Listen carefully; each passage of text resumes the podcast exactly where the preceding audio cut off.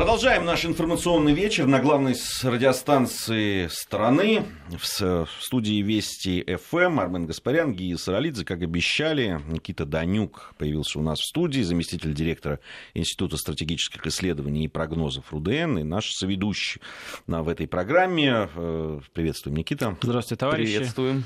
А, я хочу э, начать с событий трагические. Вечером 3 февраля э, первые тогда появились в информагентствах э, сообщения о том, что боевики в Сирии сбили российский штурмовик Су-25 в провинции Идлиб. Потом Минобороны подтвердила это, это сообщение, и э, стало известно, что, к сожалению, погиб и пилот. По некоторым данным, э, он катапультировался, принял бой. Неравный. Отстреливался от, до последнего, да, отстреливался судя по и погиб. магазинам Стечкина. А, я, ну, понятно, что само по себе, там, там где идет война и продолжается, да, там э, военные операции, понятно, что таких уже масштабных их нет, но они все равно, и мы об этом говорили, что неспокойно в Сирии будет, и глав... особенно э, да, благодаря как раз нашим, в кавычках, друзьям Запада. А, собственно, и да, сбить э, Су-25, не имея поставки определенных вооружений как раз э, из этих стран, достаточно тяжело.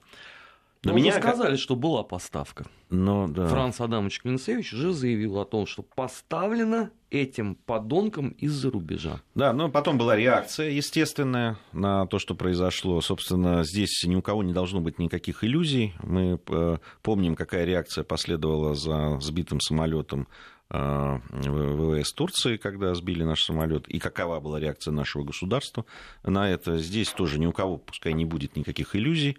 Э, она уже последовала реакция, но я думаю, что будет еще и продолжение. Меня конечно, поразило просто до глубин души в очередной раз. Хотя уже, казалось бы, можно привыкнуть к этому. Это реакция того лагеря, который, с позволения сказать, да, там, его называют либеральным, хотя, на мой взгляд, это к либерализму настоящему не имеет никакого абсолютно а, отношения, это вот э, эта реакция на смерть летчика. Это просто за гранью какой-то. Ну, правда.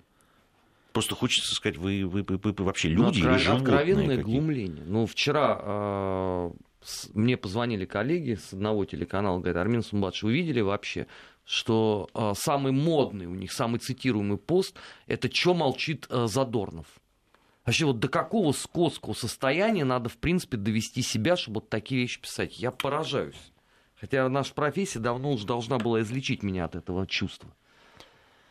При этом э, были заметны определенные технологические элементы. Вот во время обсуждения этой новости некоторые средства массовой информации, опять же, либерального фланга, в излюбленной э, тактике подмены понятий, э, когда начали освещать только вот в первые часы эту ситуацию откровенных террористов, а сейчас уже подтвердилось, что ответственность взяла на себя группировка террористическая организация, запрещенная в России Джибхат Нусра, а, написали, что это сделали не террористы, а повстанцы. повстанцы да. А другое очень уважаемое издание написало, что это были активисты.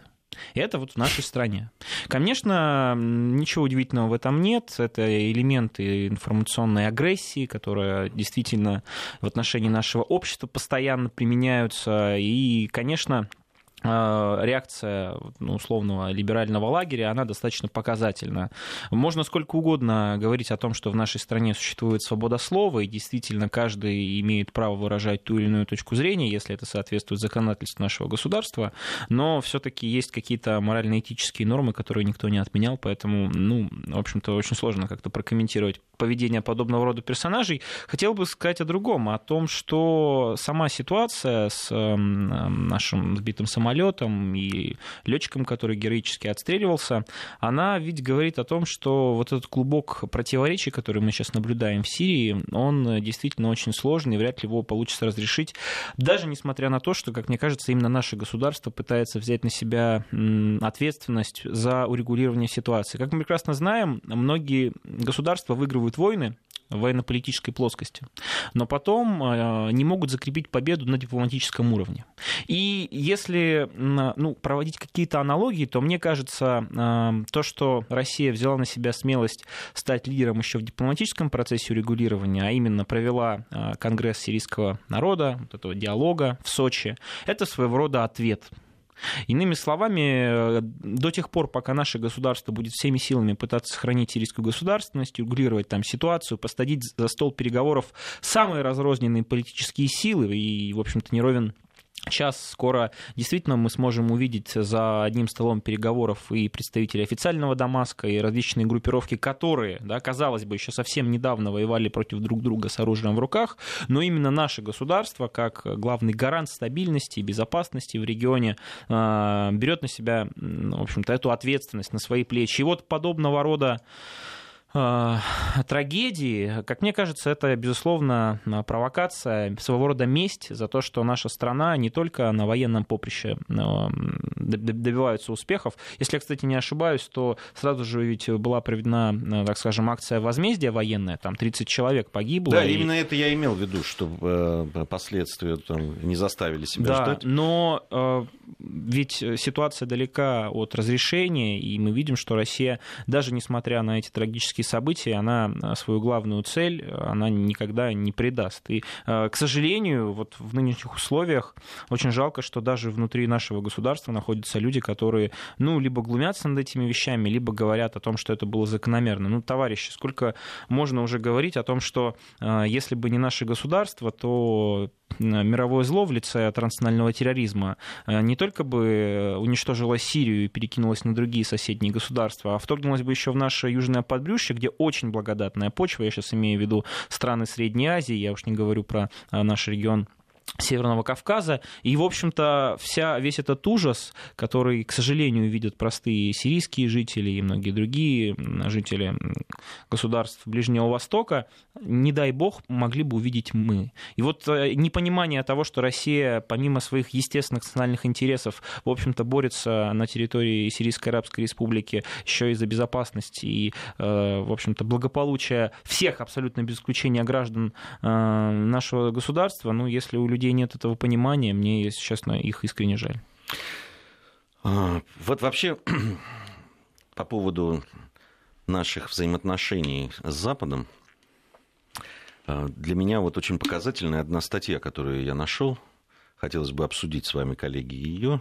Э, наверное, это э, не совсем да, там, подведение итогов недели, потому что наши отношения с, там, и с Соединенными Штатами Америки, да и уже и с многими европейскими странами, ну, такими объединенные, если да, называть, э, там, странами, которые идут в фарватере. Здесь мне кажется, очень показательная статья. Такой есть интернет-портал War is Burning. Э, она, э, понятно, портал, который пишет вот о э, военных различных аспектах. И там интересная статья Роберта Бекхузена, называет такой человек. Он написал о том, что если будет крупномасштабный военный конфликт между Россией и Западом, то, ну, в принципе, армия они признают, уже не могут не признать, готова армия российская готова. Раньше же они говорили, что это ну, там куча ржавого железа. Подожди, они неделю назад еще говорили, что нам надо три года минимум на модернизацию. Это они, видимо, разные люди говорят А-а-а. это. Понимаешь, те, которые просят денег, вот в Пентагоне, там, в британском э, министерстве военно-морского флота, они признают, что все хорошо. А здесь-то тоже вот этот э, самый Роберт признал, что действительно там на западных рубежах России э, серьезная там, серьезные дивизии, солдаты в новой униформе, новые танки, радиостанции, передовая аппаратура радиоэлектронной борьбы, признают это все. Здесь все-таки люди профессиональные, понимают. Но обратите внимание, что дальше он пишет. А вот система здравоохранения не выдержит в условиях масштабного военного конфликта. Очень она плохая. Не справится она, э, пишут они. На лицо нехватка врачей на случай большой войны. Пишет американский интернет. Это он про военную медицину? А он, дело в том, что он не очень разбирается, судя по всему, про, что у нас есть военная медицина, есть ага. гражданская и так далее. Видимо, человек э, начитался, значит, того, что, ну, есть, а мы действительно, да, там, критикуем свою систему здравоохранения, есть плюсы, минусы, там, что уж там говорить-то. Не всем довольны, далеко не всем, в том числе и здесь мы говорим, доктор Мясников, он сколько сказал. Может, они его наслушались как раз. Вот. И сделали э, э, вывод о том, что Россия не готова к большой войне с точки зрения здравоохранения. Вот так. Но я бы обратил внимание на то, что вообще появляются такого рода статьи, да, где э, обсуждается и до, достаточно детально о том, вот, какие будут столкновения, сколько, могут, э, сколько э, российская армия может потерять в первые дни, сколько будет раненых, справится ли наша система здравоохранения с этим. На мой взгляд, очень очень ярко демонстрирует это и, ну, и даже здесь не демонстрирует, а показывает да, вот уровень наших взаимоотношений и то, как они к нам относятся. Не хотел бы выглядеть как алармист, но любая информационная война, как правило, оканчивается войной реальной. Более того, я являюсь сторонником в общем-то, идеи, согласно которой эта война уже идет, просто это не война, к которой мы все привыкли, где есть фронты ну, определенные, где воюют танки. Естественно, а, мы живем совершенно в другую эпоху. А, Ее по-разному называют в экспертном сообществе, академическом, гибридная война, война четвертого поколения, прокси-война война, как угодно. Это, фронт, это, в общем-то, война, где нет на самом деле уже никаких фронтов, где понимание, ну, грубо говоря, мирной жизни и военной, оно полностью размывается. Причем об этом говорили очень многие люди, даже давно небезызвестный отечественный теоретик, э, в свое время он был нашим специалистом, там тот же Местер говорил о мятеж войне и так далее. Это все к тому, что в настоящий момент э, полем сражения являются ведь э, не только ну, конкретные вот военные фронты. Это в том числе и информационная сфера, это культурно-интеллекционные области, это а, социально-экономическая сфера, это финансовая сфера и, и прочее, прочее, прочее. В этом смысле, кстати, тоже очень показательно а, то, что диверсии, которые всегда являются неотъемлемым атрибутом а, любых военных действий, они ведь действительно очень часто являются эффективным инструментом для того, чтобы нанести поражение своему противнику. И в данном случае э, то, что, ну, я не знаю, вот того товарища, который писал про эту статью, но я уверен, что и в э, стенах Пентагона, и в стенах э, отдельных отделов Североатлантического альянса есть люди, которые занимаются э, изучением и, в общем-то, экспертизой не только нашего военного потенциала, да, военно-политического потенциала, но они прекрасно понимают, что с помощью, скажем так, проведения диверсий, с помощью работы с агентами, которые могут на определенном уровне проводить проводить те же диверсии либо саботаж, можно действительно очень сильно затруднить, не, в том числе а, там, обеспечение а, армии, а, в данном случае поспособствовать тому, чтобы медицина не справлялась. Я, конечно, сомневаюсь, что этот аналитик 80 уровня понимают, что у нас, если потенциальный, не дай бог, конечно, вот негативный сценарий будет развиваться и будут военные действия, что э, есть такое понятие, как, в общем-то, мобилизация, да, и при этих условиях э, говорить о том, что там, нынешняя система здравоохранения, она будет по таким же э, абсолютно правилам и законам функционировать в условиях военных действий, ну, это, это абсолютно, конечно, абсурд. Вот, ну, не будем, в общем-то, обвинять товарища. Я думаю, что когда он написал эту статью, у него было определенное целеполагание. То есть сказать о том, что Россия действительно стремительно наращивает свой военный потенциал, ну, посмотрите, например, в той же э, социальной сфере, в сфере образования, у русских, э, в общем-то, э, очень большие проблема. А давайте посмотрим на эти же проблемы в Соединенных Штатах Америки, когда 70 миллионов человек не имеют элементарной медицинской страховки и нормального доступа к обычным медицинским услугам, которые у нас в нашем государстве, при всем при том, что действительно проблемы есть, все-таки есть у каждого человека. Да?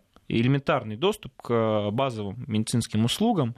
И в этом контексте, конечно, на мой взгляд, нужно воспринимать подобные статьи, в том числе и как определенный сигнал, который может быть использован себе на пользу, потому что реформирование нашей социально-экономической политики и финансово-макроэкономической политики в условиях ну, потенциального столкновения, ну, когда, в общем-то, наши иностранные партнеры не стесняются в документах стратегического характера называть нас ревизионистским государством, ну и, в общем-то, прямой угрозой национальной безопасности, в этих условиях сохранения той макроэкономической модели условной, опять же, которая формировалась людьми с либеральным воззрением, а, где главным постулатом являются как раз э, согласие со всем, спокойствие, привлечение иностранных инвестиций, партнеров, которые, естественно, хотят вкладывать в развитие нашего государства. Ну, как мне кажется, я просто небольшой, конечно, специалист э, в экономике, но, в общем-то, это достаточно странно. Когда, с одной стороны, на нас э, наведен курок,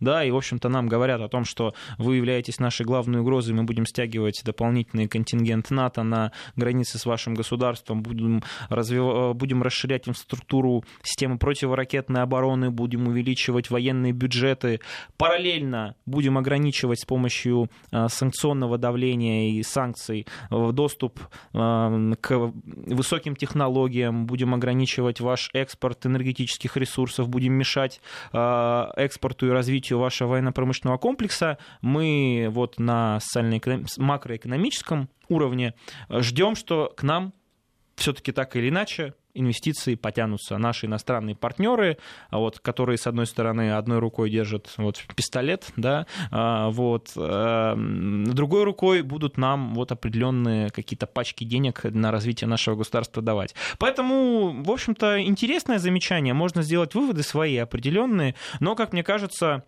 действительно в тех условиях, в которых оказалось наше государство, э, в общем-то, менять мировоззрение тоже нужно. Мы э, либо окажемся в итоге, как мне кажется, все равно перед выбором. Либо мы сохраняем свое достоинство, суверенитет, государственность и независимую внешнюю политику, которая соответствует нашим национальным интересам, и в соответствии с этим э, прекрасно понимая, что нас ждет, будем менять и ситуацию изнутри, пусть не кардинально, пусть не революционным путем, но тем не менее. Либо мы будем ну, вот, бесконечно ждать, что э, там, наши западные партнеры на самом деле вот то, что все происходит, это всего лишь сценарий какой-то, всего лишь спектакль, и ничего за этими э, заявлениями, цифрами, документами важными, официальными не стоит будем думать, что все уляжется, и, в общем-то, с, с коллективным Западом у нас будет мир, дружба и жвачка, как это было в 90-е годы. Но давайте не будем забывать, что в 90-е годы нашего государства, как мне кажется, на карте просто не было. То есть была Россия,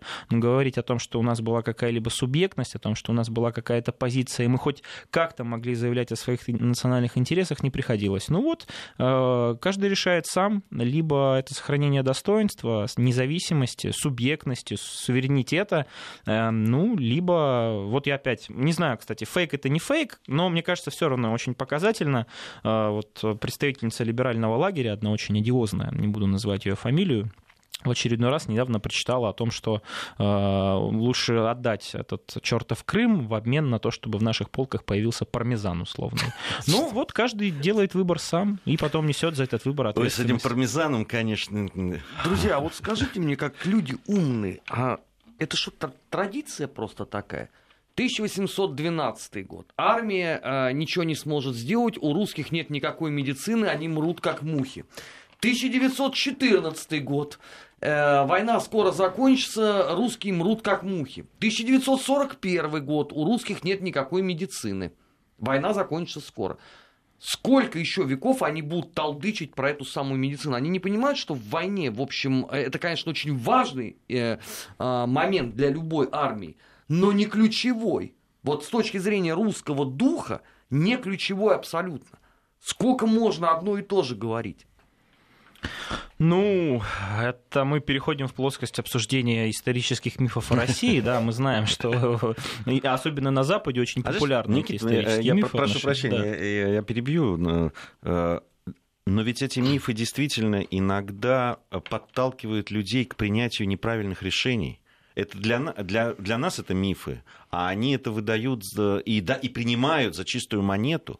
Ведь э, действительно мне приходится сейчас говорить там с, с теми же иностранными журналистами, вот по поводу, да, там ситуация вокруг, мы будем еще сегодня говорить, вокруг нашей сборной, Олимпийских игр и так далее. Я говорю, понимаете, вот они говорят, ну понимаете, вот вы это э, я уже оставляю это, что вас поймали. Я говорю, слушайте, ну, ни с чем нас поймали. Ваш же эльфийский суд нас оправдал. А теперь вы свой же эльфийский суд теперь а, объявили Реформировать, его, да, да, а, объявили а, мордорским и негодяйским, понимаете? Говорю, суд и, неправильный. И, суд неправильный. Говорю, да. что, кого вы поймали? А потом говорю, что вы правда думаете, что да, мы любим спорт. Да, мы, когда Олимпийские игры, особенно Олимпийские игры, это для нас это не выступление отдельных спортсменов, это выступление страны, что и породило такую э, мощную волну, да, вот э, э, такую неприятие этой Олимпийские игры без гимна, без флага без, и так далее. Потому что мы это воспринимаем как часть своей истории и выступление за честь страны. Именно поэтому.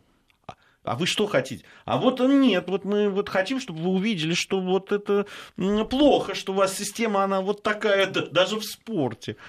Они не понимают нас.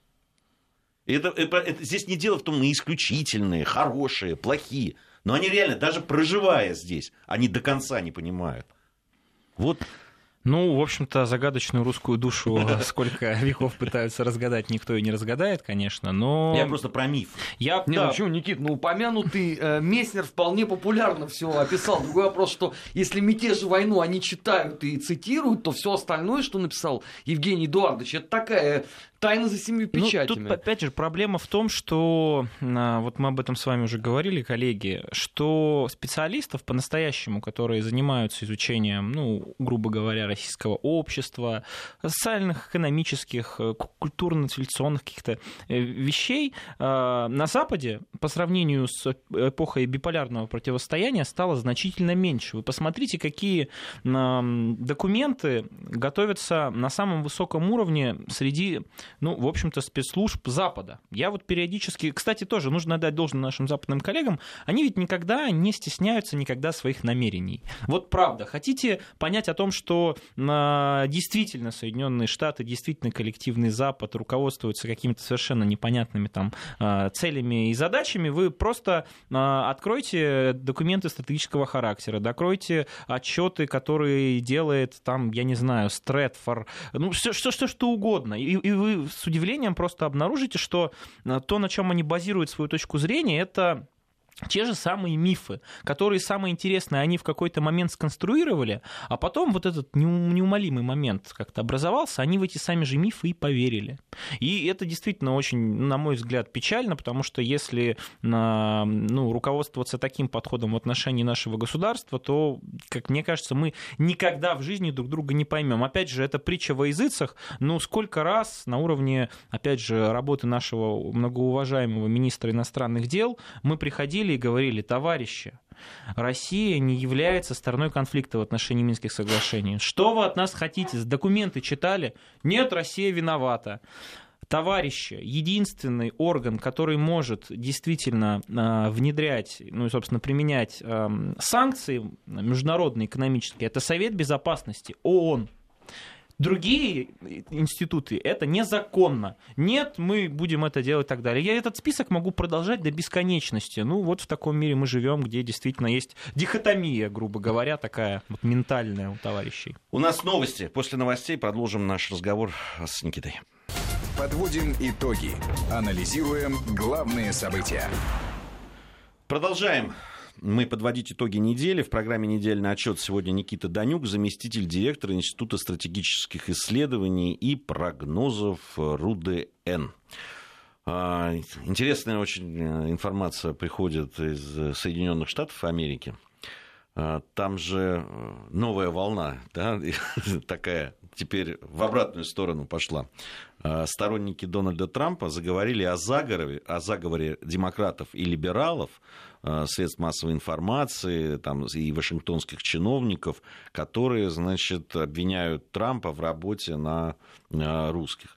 И э, это вот, э, да, эту волну они сказали, что это такая волна была инспирирована, но теперь интересная вещь. Они тоже увидели в этом руку Москвы. Причем в обвинениях Трампа в работе, в работе на, на русских. Да. То есть они говорят, это заговор. Слушайте, Парни, это, вас ждет вторая серия. Это, это, это, это мне напоминает э, так, такой художественный фильм «Начало». Помните, да? Там разный уровень вот снов, вот, грубо говоря, бреда. Это уже, ну, э, ну, сложно, если честно, это прокомментировать. А, о другом хотел бы сказать, если разрешите. Да, вот конечно. Э, совсем недавно Дональд Трамп выступал перед Конгрессом, да, Дональд Трамп приезжал на форум Давоса. И, как мне кажется, очень показательны были его выступления, которые говорят нам о том, что Соединенные Штаты Америки — это действительно уже не тот глобальный гегемон, абсолютно, э, которым абсолютно руководствуется только своими национальными интересами, и который в общем-то, эм, по совокупности своей мощи, прошу прощения, там, чихать хотел на всех остальных. Мне кажется, мы сейчас наблюдаем на фоне, опять же, того ну, политической шизофрении, которая происходит во внутренней политике Соединенных Штатов Америки, что постепенно приходят к американскому обществу и к американской элите осознание того, что они уже не являются Голиафом, грубо говоря. Ну, то есть, если они и колосс, то, может быть, только на глиняных ногах. И вот, как мне кажется, вот эти бредовые информационные атаки опять на нашу страну, что мы как бы и, и, от демократ, и демократов уже контролируем, которые критикуют Дональда Трампа, и Дональда Трампа мы контролируем, контролируем. Это все признак того, что Соединенные Штаты, их политическая система ну, в ближайшее время может оказаться в очень глубоком кризисе. Мы видим, что а, Дональд Трамп, в общем-то, человек, который продемонстрировал э, разлом, который существует и в американском обществе, да, среди простых американцев, э, простого населения. Но этот разлом ведь усугубляется, и линия этого разлома проходит и по политической элите Соединенных Штатов Америки. Если действительно на протяжении очень долгого времени был своего рода такой конгломерат представителей интересов глобального спекулятивного капитала, капитала. Они по-разному назывались, там, республиканцы, демократы, они приходили к власти, может быть, тональности менялись, да, такие оттенки, но все-таки их политика, она всегда носила достаточно целостный характер. То, что мы сейчас наблюдаем, говорит о том, что в том числе и в Соединенных Штатах Америки а, существует настоящий политический кризис. И на этом фоне, как мне кажется, а, наше государство должно использовать это окно возможностей, открывшееся. И я очень надеюсь, что получится в том числе и благодаря ну, вот тому, что происходит в Америке, но опять же показать, что Россия на данном, на данном фоне действительно может восприниматься как новый центр силы, как государство, которое может предложить альтернативу. Но здесь возникает самый главный вопрос, а какую альтернативу можем действительно предложить мы?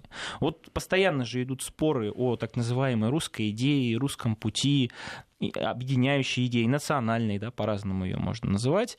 И вот эм, как мне кажется, то, что мы сейчас наблюдаем на Западе, в Европе, то, что мы наблюдаем в Соединенных Штатах Америки, говорит о том, что тот путь, который выбрали они когда-то, и который был в определенный период достаточно успешный и гарантировал им ну, очень хорошие показатели в уровне жизни, благополучия, там, в разных сферах, он точно такой же, ну, если не тупиковый, то, по крайней мере, кризис вот этого сценария будет, и он будет очень сильно ощущаться.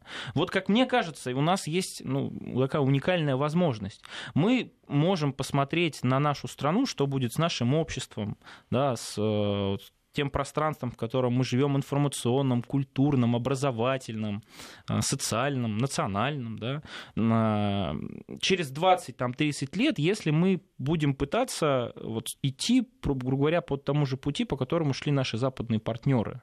Вот, э, безусловно, руководствуясь очень правильными принципами э, там, гражданских прав, свобод и прочих, прочих вещей, но которые, как мы видим, через какое-то время становятся на самом деле не более чем а, таким симулякром для того, чтобы а, определенные группы оставили свои интересы и использовали ну, и народ, и, собственно, государство, и свою страну в сугубо корыстных целях. Вот это, как мне кажется, тоже даже плюс. Вот на фоне той деградации, которую мы наблюдаем на Западе, в информационном пространстве, среди политического истеблишмента Запада и во многих других сферах, у нас есть понимание, вот, э, товарищи, давайте мы не будем сворачивать, точнее, наоборот, давайте мы остановимся, может быть, чуть оглядимся по сторонам и поймем все-таки, куда нам идти. И в данном случае этот, э, эта политическая шизофрения, которая творится на Западе, может даже нам помочь в каком-то смысле. Еще один идея. сюжет очень любопытный, на мой взгляд, причем он имеет такое, да, там практически одновременно какие-то события происходили в Великобритании и у нас в стране. Но связано это прежде всего с нашими гражданами. А, значит, э, известно, наверное, вам, друзья, о решении в Британии о том, что теперь богатые иностранцы должны будут объяснить свой роскошный образ жизни в Великобритании. И понятно, что речь идет не о э, шейхах с Востока, ну, вот да. Э, из Саудовской Аравии, там, и Катара и так далее. Нет, да. к ним, может быть, и есть какие-то претензии, но они не будут афишироваться. Ну, скорее всего, да. Что богатые иностранцы, под которыми имеется в виду, это, конечно же, выходцы из России, безусловно. Вот. Причем там э, интересный очень на мой взгляд, э, у британцев взгляд на роскошь, потому что все, у кого склады больше 50 тысяч фунтов, они должны будут, значит, э, объяснять э, там происхождение этого и так далее. Причем там есть какая-то фраза такая, что это будут иностранцы, которые подозр... будут, ну, подозреваются в коррупции. Я не а очень... точно 50 тысяч, может, 50 миллионов, цифра больно мизерная, 50 слышал, тысяч. Я слышал 50 тысяч, но могу ошибаться. Могу ошибаться. Ну, ну, во всяком случае, вот, э, я тебе могу вот зачесть информацию, которая сейчас передо мной. В частности, предполагают, что надзорные органы смогут замораживать подозрительные активы на сумму более 50 тысяч фунтов стерлингов, что равняется 70 тысячам долларов, до тех пор, пока владелец должным образом не объяснит их происхождение. Вот за что купил, как говорится, за то и продаю. Вот. Ну, вот все эти вот ребята, которые будут гулять на 50 тысяч э, фунтов, значит, этих стерлингов, значит, они будут подвергаться вот э, такому, э, ну, могут подвергнуться э, такого рода э, проверкам. Кстати, эти проверки, насколько я знаю, они давно уже есть в других странах европейских, если это а, э, деньги Происхождение капитала. Да. Объясните происхождение они, они, вашего да, капитала. Там спрашивают, ну, там, справочки о доходах да. там, и так далее. Тут же еще одна новость, которая у нас уже Борис Титов, наш обусмен, принес, значит, президенту список людей, которые под, в общем, под расследованием, там, под каким-то надеется сам стать президентом, да, несмотря на то, что он участвует. Он сразу он идет, принес, он идет к тому, кто сможет решить вопрос. Понимаешь, он принес список, Владимир Владимирович сказал, вот они, в общем, готовы приехать бы, вернуться обратно. Ну, понятно. Э, одно место начинает как бы так, да, э, дымиться у ребят. При том, что им ведь давно говорили. Вы что, правда решили, что вот, вот вы будете сидеть на этих двух стульях, будете вот так вот а, туда-сюда, а, да, здесь мы, здесь мы зарабатываем, как они называют это, там мы гуляем, там храним, что нет, ничего, все будет так ровненько. Ну, э, в общем-то, логично с э, эту инициативу, в том числе связать и с тем так называемым Клевским докладом, который, ну, с первого взгляда действительно выглядит какой-то телефонной книгой и там э, сугубо перепечаткой списка Forbes российского, но на самом деле имеет, как мне кажется, далеко идущие последствия при реализации последующих шагов со стороны наших западных партнеров. По большому счету, мы в скором времени сможем убедиться либо в ложности, либо в справедливости старой забытой поговорки. Имеет ли капитал Отечества? Вот в данном случае э, ситуация с нашими олигархами, банкирами, как мне кажется, я могу ошибаться, это просто вот мое видение, она по большому счету является очень показательной. Перед товарищами стоит выбор. Либо ты сохраняешь лояльность нынешнему политическому режиму российскому, я именно такую терминологию использую, потому что говорю вот как бы я, от лица. Я, э, это разговор не, не двух минут, поэтому вот сейчас информация да, о погоде, затем вот прямо конечно. начнем с этого. Недельный отчет. Подводим итоги. Анализируем главные события. Продолжаем подводить итоги недели. Никита Данюк, заместитель директора Института стратегических исследований и прогнозов РУДЕНС. Сегодня у нас в студии Армен Гаспарян, Гия Саралидзе. А, Никита, слово да. по поводу вот этого... Выбора. То есть перед да. представителями крупного капитала наши западные товарищи, которые обеспечивают до сих пор, это важно, сохранение их капиталов, э, в общем-то, в банках, их банковские счета, гарантируют безопасность их собственности, неприкосновенности. Я уж не говорю про э, семей, про семьи, про детей, которые там учатся, живут и так далее. Ну, такая настоящая национально ориентированная элита. Да? Помним, несколько лет назад э, наш президент говорил о том, что необходима национализация элиты. Ну, процесс, как видимо, очень сложный и долгий, потому что я пока что еще не сильно увидел вот признаки того, что элита стала по-настоящему, ну, полном спектре ее национально ориентированной. Но перед ними ставят выбор, либо лояльность к той политической системе, которая существует в нашем государстве во главе с нашим президентом. Соответственно, э, олигархи тоже берут риски за то, что наше государство э, проводит независимую внешнюю политику, руководствуется национальными интересами своими. Естественно, э, ставится под сомнение э, лояльность э, представителей крупного капитала к президенту, который всегда, если мы внимательно проанализируем, э, помимо того, что всегда отстаивает интересы и простых людей, и не будем забывать, что отношение нашего государственной власти к представителям ну, крупного бизнеса, оно на самом деле, ну, в общем-то, тоже отеческое такое. И если в какой-то момент наш президент этот крупный бизнес олигархат поставил на место, то, тем не менее, они очень часто идут рука об руку, и действительно вот такой симбиоз государственных интересов, э, частных интересов, он иногда помогает добиться очень качественных результатов. Либо, второй сценарий, он, они становятся своего рода проводниками а, то есть агентами, а, коммуникационными мостами, благодаря которым можно оказывать влияние на существующее положение дел в нашей стране, и в том числе показывать о том, что они при, скажем, том ультиматуме, который им предъявят, могут остаться, в общем-то, не на стороне президента и не на стороне нашего государства. То есть, действительно, мы увидим, если у нас, ну, потенциально, я сейчас не буду говорить там слово такое громкое, как предатели, но люди, которые просто ценят свое благосостояние, свой капитал, свой комфорт, свой бизнес да, больше, чем, в общем-то, интересы Родины. И, как мне кажется, вот почему этот доклад сначала опубликовали, а потом не последовало каких-либо карательных ограничительных мер, конкретных санкций, э, это связано с тем, что это своего рода такой пробный шар, такое психологическое давление. Вот за период э, вот, который сейчас на наших глазах происходит, эм, не внедрение этих каких-то санкционных мер, уже появляются определенные сигналы с нашей стороны. Вот э, вы сказали о том, что Борис Титов приходил к президенту и говорил о том, что э, можно, тут э, вот есть список олигархов, которые очень бы хотели вернуться. Если не ошибаюсь, там ведь очень важный момент заключался еще в том, что у этих олигархов тоже здесь тоже есть сложности определенные с законом. Они ведь не просто так уехали. В общем-то, простите за такое выражение, под статьей находятся. Да? И тут как да, бы... Да, я как смысл, раз об этом да, сказал. Смысл что такой, под что вы... гуляют, да, вы точно. гуляют. Причем роскошно, насколько я понимаю, да, да по сообщениям... По сообщениям да, всяких иностранных агентств роскошно гуляют. Вот. И, ну, видимо, сейчас, я говорю так, э, возникли проблемы. Да. И вот Борис Титов, например, смотрите, да, такой интересный мостик. Э, плюс Борис Титов, он, в общем-то, никогда не стеснялся того, что является периодически лоббистом интересов представителей крупного капитала, причем самого одиозного крупного капитала. Я сейчас имею в виду о том, что Борис Титов э, также выходил с предложением о лояльном отношении, более лояльном отношении к Ходорковскому, там, к Лебедеву, чуть ли не просил снять с них судимость и так далее и тому подобное интересный момент. А Второй... для Ходорковского что, это сильно принципиально? Ему, наоборот, судимость – это как жезл фельдмаршала в его борьбе. Ну, Потому что он всегда может сказать, послушайте, я политкоторжан, если у него отнимут судимость, он чего будет показывать? Не, ну она останется. Убийство ну, в Нефтеюганске? Те 10, те 10 лет, которые он провел, э, они останутся при нем. Снимут с него судимость нет, не снимут. Нет, нет, это, извините, это как с бывших политкоторжан во времена Хрущева-Сталина. С тебя сняли судимость, все, свободен.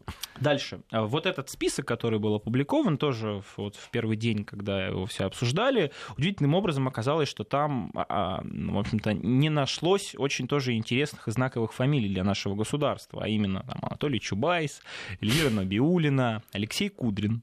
Удивительным образом, буквально через день тот же Алексей Кудрин говорит, ребята, да, кремлевский список есть, но пока что ведь в отношении этих лиц никаких ограничительных санкционных мер не вводят, поэтому давайте мы эту такую острую фазу просто выждем и ничего не будем предпринимать, поверьте, все наладится. Ну, чем не сигнал информационный, да, определенный, что вот Алексей Кудрин может стать своего рода связующим мостиком между, ну, вот двумя государствами, да, и так далее. Поэтому ситуация с Великобритании, она, мне кажется, очень показательна. И, если честно, я бы даже...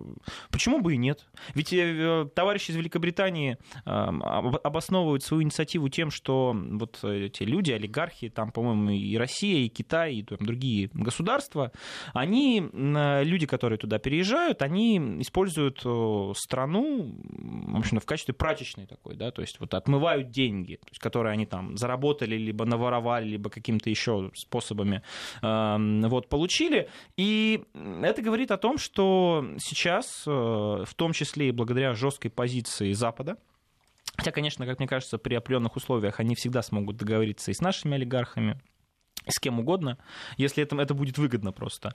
А, но, тем не менее, остаются условия, когда представители нашего крупного капитала, условно олигархи, которые постоянно выводят деньги в офшоры, зарабатывают в нашем государстве, потому что у них, э, согласно классикам, в руках находятся средства производства. Очень важно, что многие люди, у которых эти средства производства находятся в собственности, достаточно сомнительным образом эту собственность заполучили. Сейчас мы вспоминаем про приватизацию, да, про залоговые аукционы и так далее и тому подобное.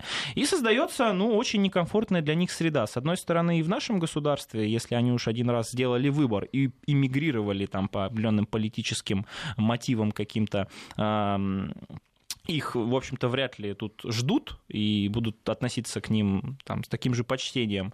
И на Западе, как оказалось, они тоже не нужны. Вот, с другой стороны, это хороший урок на будущее тем людям, которые считают, что можно заработать здесь свой капитал, в тех условиях, в э, которых мы сейчас живем, да, при той модели капиталистической, в этом ничего плохого нет.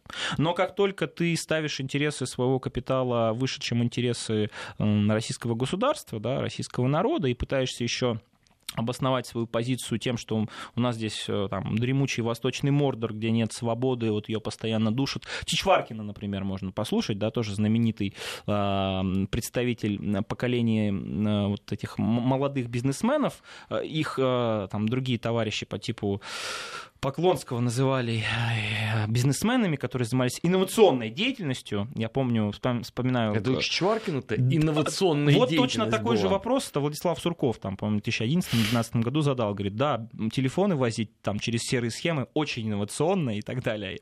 И говорил о том, что они сидят на чемоданах. Ну, то есть вот они постоянно на чемоданах сидят. У них огромные уже капиталы, дворцы, дома, на Рублевке, там где угодно по всей стране, они все на чемоданах сидят.